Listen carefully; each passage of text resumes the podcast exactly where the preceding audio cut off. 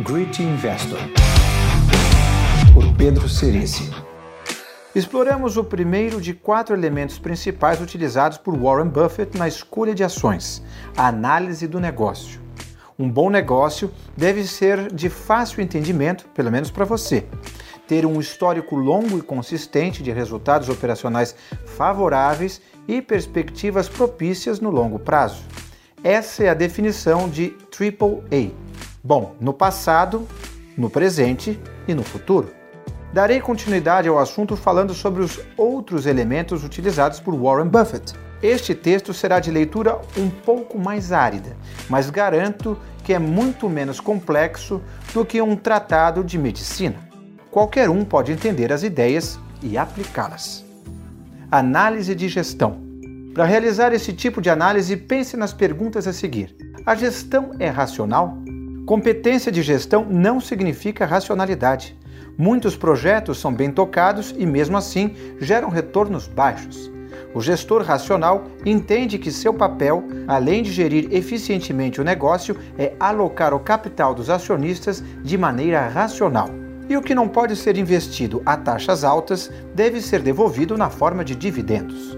Outra pergunta: a gestão é transparente com os acionistas? A tendência natural do ser humano é tentar esconder as coisas ruins e alardear as boas. Warren Buffett prefere empresas transparentes, principalmente com o que deu errado, o que evita surpresas negativas e, paradoxalmente, aumenta a confiança. O dono também deve fazer a sua parte e entender quais erros são normais. Rigor excessivo com erros inibe o empreendedorismo e induz o executivo a esconder problemas. Tenha em mente o conjunto da obra e receba o relatório de falhas e medidas de correção com naturalidade. Desconfie de quem nunca errou, porque essa pessoa ou não faz nada ou mente. Pergunta 3. A gestão é capaz de resistir ao imperativo institucional? Este é um aspecto pouco compreendido e, ao mesmo tempo, fundamental na análise da gestão. Frequentemente surgem modinhas, tendências que atraem boas empresas para armadilhas capazes de destruir muito dinheiro dos acionistas. Há ciclos de terceirização seguidos de verticalização. Pagamentos de dividendos à custa de aumento de endividamento seguidos de períodos de desalavancagem. Mas o principal, sem dúvida nenhuma, são as aquisições. Na maioria das vezes, em um processo de aquisição, grande parte dos benefícios é monetizada pelo vendedor. Aos compradores sobra o trabalho de ganho de sinergia, o risco inerente ao negócio e uma dívida a pagar. Mas, para o executivo da empresa compradora, toda aquisição é uma vitória, uma conquista de poder. Resistir ao imperativo institucional representa, antes de tudo, não ceder à pressão, imperativo, do sistema para tomar medidas contrárias ao interesse do acionista no longo prazo. Análise financeira. Seguiremos agora para a análise financeira. Saiba desde já que estou falando de uma análise peculiar. Fuja dos padrões de análise de múltiplos, ciclos financeiros e de indicadores tradicionais de análise de balanços. Concentre-se no retorno sobre o patrimônio, não no lucro por ação. A meta de muitas companhias é o crescimento do lucro por ação no longo prazo. Supondo que o múltiplo permaneça mais ou menos constante, a lógica indica que quanto mais o lucro por ação subir, mais o preço da ação subirá. Há alguns truques que distorcem essa análise.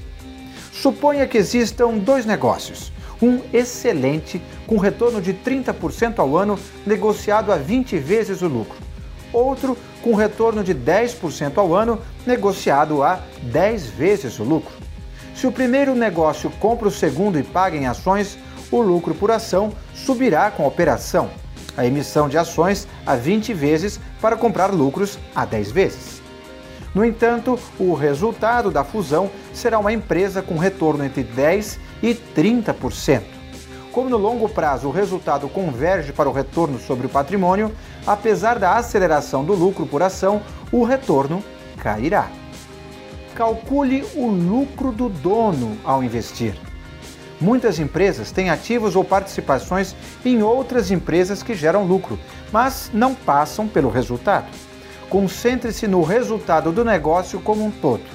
Procure negócios com margens elevadas. Se há dois negócios com o mesmo lucro, mas um deles tem uma margem de 50% e o outro de 2%, escolha o primeiro. Se as condições de mercado piorarem, o primeiro pode ter queda de 40% da margem e ainda assim continuar lucrativo, enquanto o outro pode entrar rapidamente no prejuízo, muitas vezes de maneira irremediável. Tenha certeza de que, para cada real retido, gere ao menos um real de valor de mercado. Isso é consequência de tudo o que foi dito até aqui. Se o mercado acreditar que a empresa manterá o capital com boa remuneração, o resultado retido se valorizará em proporção igual ou superior. Essa análise, porém, só pode ser feita em longos períodos de tempo, nos quais as oscilações do dia a dia perdem relevância. Análise do valor de mercado. É esse tipo de análise que as pessoas gastam a maior parte do tempo, pois tentam calcular o valor justo de um negócio e o comparar com o valor de mercado. Primeiro, avalie-se o valor justo do negócio a partir de métricas simples e relativamente estáveis. Se o negócio é operacionalmente estável, com gestão racional e honesta, com margens e retorno sobre patrimônio elevados, é possível estimar uma faixa de valor para a empresa com razoável precisão. Depois, tem-se a pergunta: é possível comprar o negócio com um desconto que proporcione uma margem de segurança ao comprador em caso de erro na avaliação do valor? Um negócio perfeito, precificado como tal, não gera oportunidades de lucro. Aqui há dois perigos: achar que uma ação está barata demais ou que uma empresa é boa demais para não fazer parte da carteira.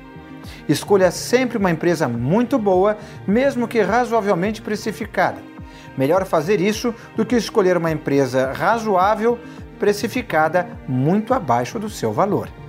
Esses princípios influenciaram meu estilo de investir. Nem todos os meus ganhos seguiram essa cartilha, mas todos os meus grandes erros estavam fora dela. E para compor seu dinheiro, errar pouco faz toda a diferença. Great Investor, por Pedro Cerici.